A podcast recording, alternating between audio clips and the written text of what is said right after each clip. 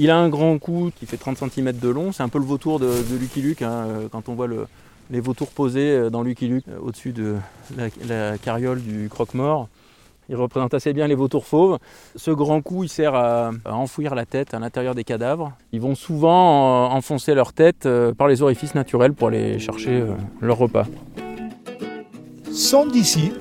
Ouh là-bas Moi, je suis d'ici. Ils sont d'ici. Sont d'ici. Sont d'ici.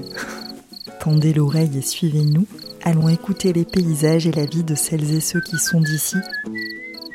Dans un grand bain sonore de sons d'ici capté au cœur du parc naturel régional des Baronnies provençales. C'est au cœur des somptueuses gorges de l'Aigle qu'ils déploient leurs imposantes ailes. Ces géants du ciel qui tournent au-dessus de nos têtes occupent toute l'année Julien Traversier, ornithologue et spécialiste des vautours, pour l'association Vautours en Baronnie. Alors là, on est sur le site de soutien alimentaire pour le gypaète barbu. Donc j'ai avec moi quelques kilos de- d'os euh, récupérés dans une boucherie et qu'on va déposer ici. L'idée, c'est de fournir un peu d'os euh, aux gypaètes pour détendre leur aire de prospection alimentaire. Les poussins de gypaètes ont besoin de manger un peu de viande tendre, ils ne peuvent pas avaler des os. Et donc là, sur ces déchets de boucherie, il y a toujours un peu de morceaux de, de- de viande euh, qui restent accrochés. Voilà, donc là on va les, on va les vider la caisse. Donc là, vous, vous venez de, de vider votre caisse. Voilà. Alors là tu vois ici il y a des, des omoplates, il y a un peu de tout, des, côtes, c'est de l'agneau principalement, des côtes, euh, des, les os des pattes, quelques morceaux de, colonne vertébrale. Voilà, donc ça c'est théoriquement c'est un repas, euh, c'est un festin pour euh, plusieurs gypaètes même. hein. Il doit y avoir 3 ou 4 kilos aujourd'hui. là.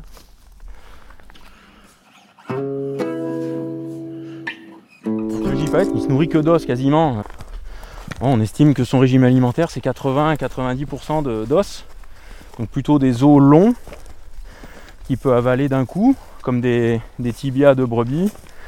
Parfois les os trop grands, il est capable de les transporter dans ses pattes et de les lâcher sur des zones rocheuses.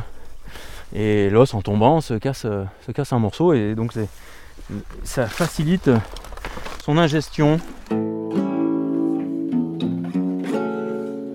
Notre protocole de, suivi de ces placettes veut qu'on se poste pendant au moins une heure un peu à distance et on, attend de voir si les gypaètes viennent. Après, euh, heureusement pour eux, ils, ils, ils viennent pas forcément euh, dans l'heure qui suit, quoi, mais euh, ils font un peu comme ils veulent. Mais nous, on, on suit ce protocole pour voir un peu la fréquentation euh, tout de suite après le dépôt.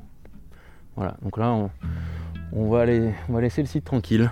On commence à voir euh, des vautours Ah, il y a au-dessus les vautours, il y a les vautours fauves qui tournent parce que les vautours fauves, euh, ils voient des déchets comme ça, euh, sanguinolents, euh, il y a un peu de viande, ça les attire, même s'il n'y a pas grand chose à manger pour eux. Donc il y a de grandes chances pour qu'il y en ait quelques-uns qui viennent se poser. Et après, est-ce qu'ils vont. Enfin, ils n'auront pas grand chose à manger, ils vont sûrement pas rester longtemps. Mais par contre, le, le manège des vautours fauves au-dessus de nous, quelques dizaines d'individus, ben, ça peut avertir s'il y a un gypaète qui est à 3-4 km, il va se dire ah, mais il y a sûrement quelque chose à manger dans cette direction, donc il va, il, va venir.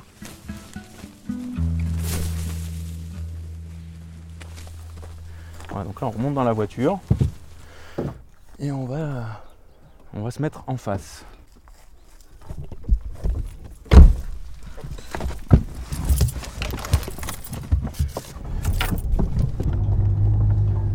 Ils sont super nombreux là. Ils sont assez nombreux, il y a des fois c'est beaucoup, ils, peuvent être plus nombreux que ça.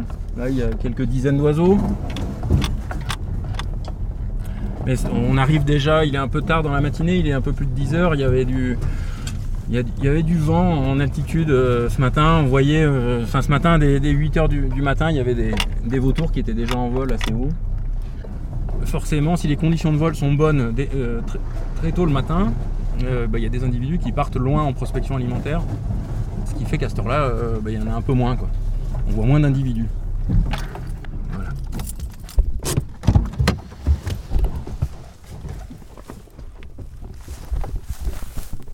On voit, on voit la placette où on était à l'instant. Il y a plein de vautours qui sont descendus au sol. Voilà, tu vois, avec, je vais mettre la, la longue vue, on va, tu vas bien voir. Oh, c'est incroyable. Ils vont vite déchanter, hein, vu le peu de viande qu'il y a à manger. Alors les vautours moines, ils sont capables de... On suppose qu'ils avalent l'os, qu'ils digèrent la viande qui est autour et qu'ils le recrachent l'os, ils ne le digèrent pas. Il y en a peut-être... Il y en a probablement 40 ou 50. hein. On entend le... On.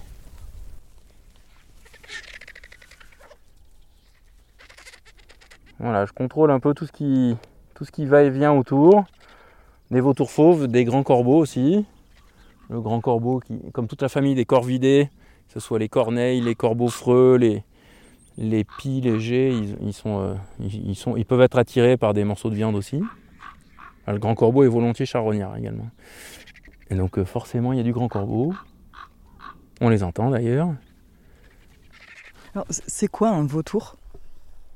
Un vautour, c'est un rapace qui est charognard. Donc, il mange que euh, des animaux morts. En, Europe, on a quatre espèces différentes euh, qui sont naturellement présentes. Le nom synonyme de rapace pour euh, désigner cette famille d'oiseaux, c'est oiseaux de proie. Donc, normalement, ce sont des, oiseaux prédateurs qui tuent d'autres animaux pour se nourrir. Les vautours dans cette famille des rapaces sont l'exception.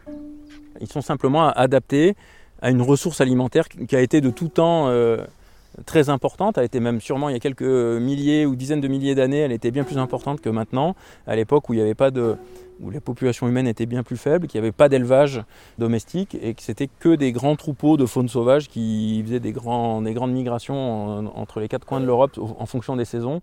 C'est sûr qu'à cette époque-là, il y avait bien plus de nourriture que maintenant.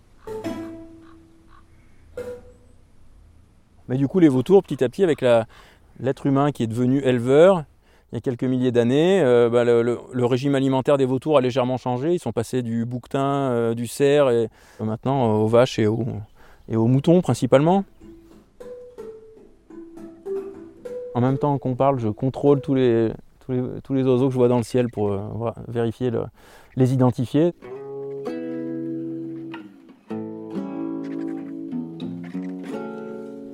Je vois, il y a un vautour fauve et il y a deux vautours moines au-dessus. Comment on fait la différence Euh, même sans être spécialiste des, des oiseaux, si on dit que c'est des vautours fauves, on a 99% de chances d'avoir raison statistiquement parce que c'est l'espèce la plus abondante, euh, que ce soit ici dans les baronnies, mais un peu partout en Europe. Quand il est en vol et qu'on le voit avec une bonne lumière, un peu comme ceux qui sont au-dessus de nous, on voit la tête est blanche et l'avant des ailes et le ventre sont marron clair, un peu beige, ça dépend de l'âge des individus, et l'arrière des ailes et la queue est noire. C'est des, des grands oiseaux qui font entre 2,50 m et 2,80 m d'envergure, qui ont des ailes très larges, c'est des oiseaux massifs. On les voit rarement battre des ailes. Le vautour moine, lui, il est marron euh, sombre uni. On peut avoir le petit vautour percnoptère. C'est le, petit de la famille des vautours, hein, il fait seulement 1m60 d'envergure. Il est tout blanc et noir, avec euh, la face euh, qui est déplumée, la peau est à nu, et le- il a le visage qui est jaune-orange. Et puis après, le gypaète barbu qui est tellement singulier, euh, souvent les gens connaissent le plumage adulte, quand il a le, le ventre et le cou qui sont jaune, orange, rouille, un bandeau noir qui traverse de l'œil jusqu'au bec, et la petite barbichette de plumes sous le bec, et l'œil entouré de rouge. Ah bah là tu vois ils s'envolent, ils s'envolent tous d'un coup, il n'y avait pas grand chose à manger, et peut-être qu'il y en a un qui a entendu un truc, qui a sursauté, il s'est barré, et ça fait fuir tout le monde. Voilà, donc là je pense que pour ce qu'il y avait de curé à faire, euh, à mon avis c'est terminé pour, pour aujourd'hui.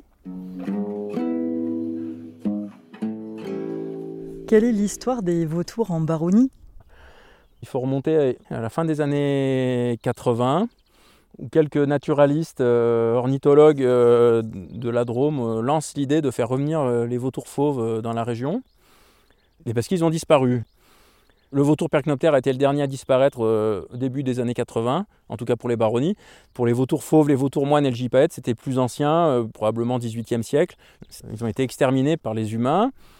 Souvent, Les vautours ont été les victimes collatérales des persécutions qui visaient les, ours et, les loups principalement, qui étaient donc des prédateurs qui faisaient des, dégâts sur les troupeaux euh, et même sur les ruchers par exemple pour les ours.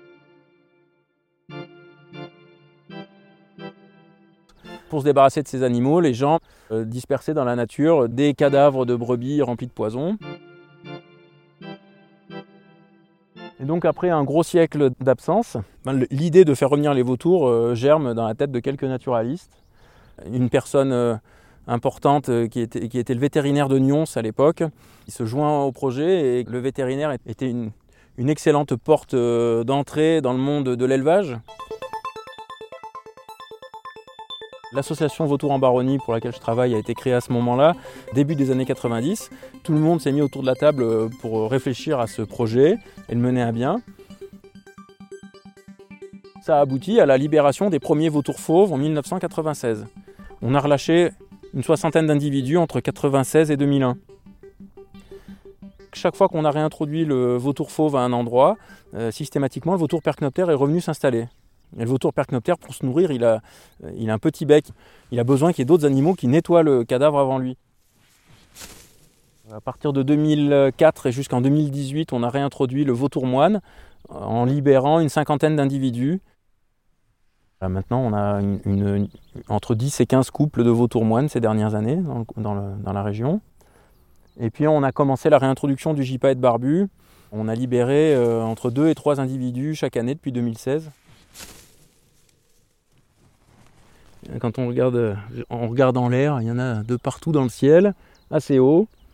Donc là, euh, bah, ils, repartent en prospection alimentaire. Il faut s'imaginer que les vautours qu'on voit en vol au-dessus de nous, ils vont pouvoir faire peut-être 300 km aujourd'hui.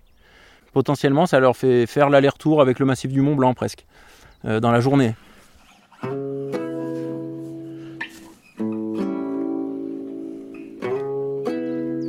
On a certains individus qui ont une balise GPS sur le dos, euh, qui nous permettent de, connaître leur déplacement précisément. Par exemple, on a un vautour moine qui se reproduit dans l'ouest des baronnies. en ce moment, il fait l'aller-retour avec euh, l'Oisan ou la vallée de la Maurienne tous les deux ou trois jours. Donc il a un poussin dans son nid. Ce week-end, non vendredi, il a fait l'aller-retour dans la journée avec euh, le, massif des Sept Lots. Il a dû trouver tout de suite en arrivant euh, une carcasse de, de, bouquetin. Il a mangé. Donc ils avalent euh, la nourriture, les vautours fauves et les vautours moines. La nourriture va dans le jabot, donc c'est une poche de stockage. Ils reviennent au nid et ils régurgitent cette nourriture pour les jeunes. Oui, ce sont des, des grands voyageurs. Comment ils vivent les vautours? Les connaissances continuent de progresser. Là actuellement, les dernières euh, données qu'on a pour les vautours fauves français, en tout cas, euh, ils commencent à mourir à partir de 28 ans.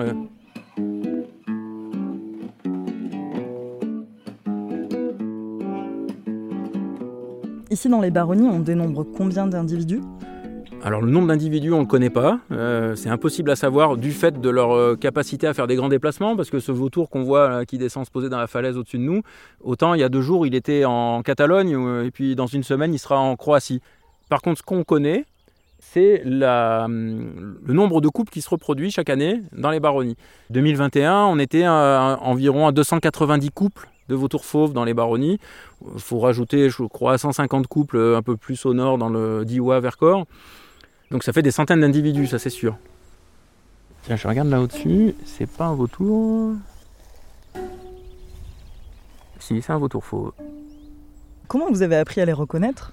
Bah Ça, c'est des, heures de terrain. C'est aussi une passion hein, depuis que je suis tout petit. Donc les oiseaux, euh, petit à petit, on...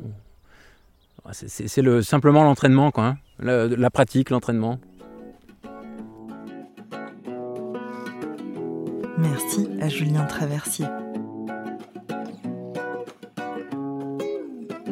Ce podcast est réalisé par Alice Roy, Onde Sonore, produit par le Parc naturel régional des Baronnies provençales, avec le soutien des régions Auvergne-Rhône-Alpes, Sud-Provence-Alpes-Côte d'Azur et des départements de la Drôme et des Hautes-Alpes.